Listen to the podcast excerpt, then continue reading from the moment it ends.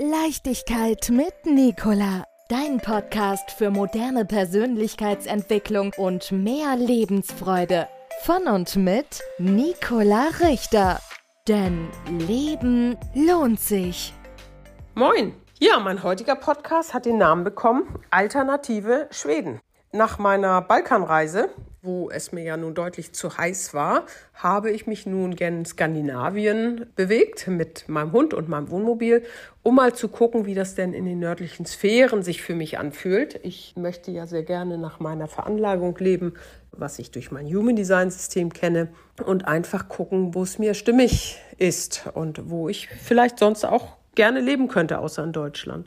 Und dann bin ich nach Norwegen gefahren, so knapp drei Wochen und dann noch weiter nach Schweden. Und ja, Norwegen wuchtig, ne, mit der Natur und den vielen Bergen und so. Ist schon toll. Und dann war ich im Südschweden-Bereich und fand ich auch sehr schön von der, von der Gegend. Ich fand es in Schweden für mich persönlich sehr viel angenehmer. Ich war dann an der Ostsee auf der Westseite lang gefahren und ja, wollte ja nun auch gucken, ob es mir da für länger gefallen könnte. Und ich habe dann so ja ganz äh, merkwürdige Erfahrungen gemacht. Mein Navi hat nicht richtig funktioniert. Da habe ich dann mit vielen, was weiß ich, Telefonaten und Rumsuchen festgestellt, meine Karte wurde mir zwar als Europa verkauft, aber nur für Zentraleuropa und da gehört Skandinavien nicht mehr zu. Und ich hatte aber nicht so viel Datenvolumen auf meinem Handy, dass ich nun ständig mit, mit einem Kartenprogramm rumfahren konnte.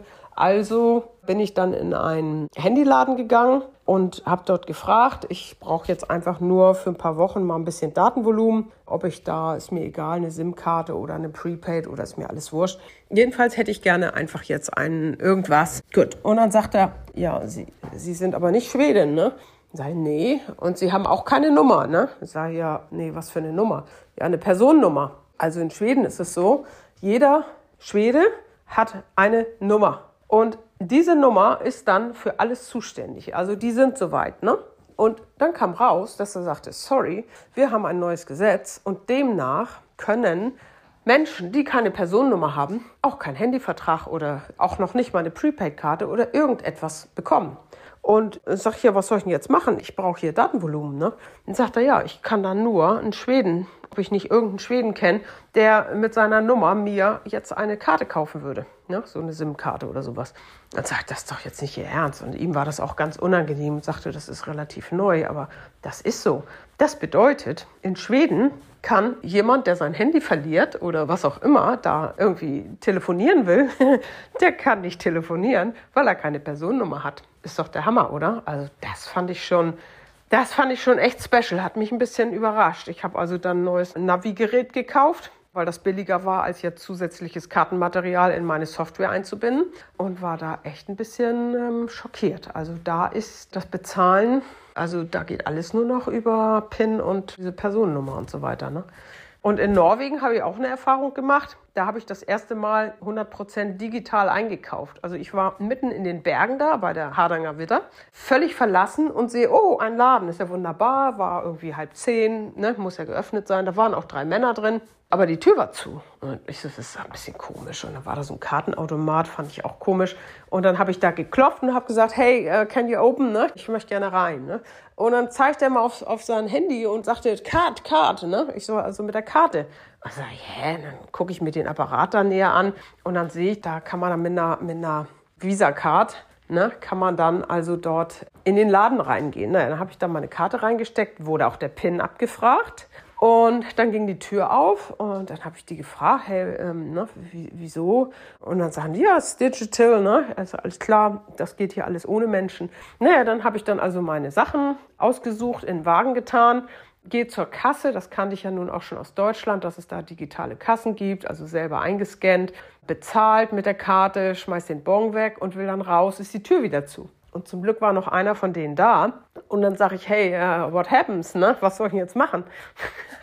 und dann sagt er, ja, du musst den Bon da, du musst den Bon da vorhalten. Oh, dann habe ich also in den Ascheimer gekramt, meinen Bon wieder rausgesucht und dann ging die Tür auch auf und dann konnte ich rausgehen. Also das war auch ein bisschen spooky. Also wenn das unsere Zukunft sein soll, ist schon, ist schon also grenzwertig für mich ja, das war jedenfalls so ein bisschen die Erfahrung mit Schweden und Norwegen. Also das Land oder beide Länder wunderschön. Ne? Und ich habe dennoch festgestellt, dass das für mich so irgendwie schwierig ist. Ich fahre durchs Land und, und jetzt kommt da plötzlich ein Ort, wo ich sage, hier will ich leben. Also das funktioniert so alles nicht. Also es war für mich jetzt total spannend, diese Reisen zu machen, ne? auch durch die mir fremden Balkanländer und jetzt dann nochmal Schweden und Norwegen unter dem Aspekt, wo fühle ich mich auch wohl.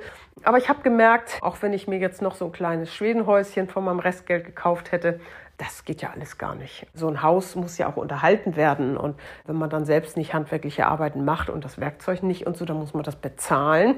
Und wenn das nicht bewohnt wird, dann verfällt das. Und für das Geld, was ich hatte, hätte ich dann irgendwie mittelmäßige Lage, irgendeine eine kleine Laube bekommen. Und das war, ja, also die, ich bin ja völlig ohne Vorstellung so losgefahren. Aber da ist mir das klar geworden, dass ich mir da nicht noch irgendwie noch ein, zwei Standorte ans Bein binden wollte, wie ich mir das so ursprünglich vorgestellt hatte sondern dass das ja, dass das schon auch eine, eine tiefe Beschäftigung nachher braucht, ne? wie das dort funktioniert und ja, sich da einzufinden, auch die Sprache dann zu lernen und so.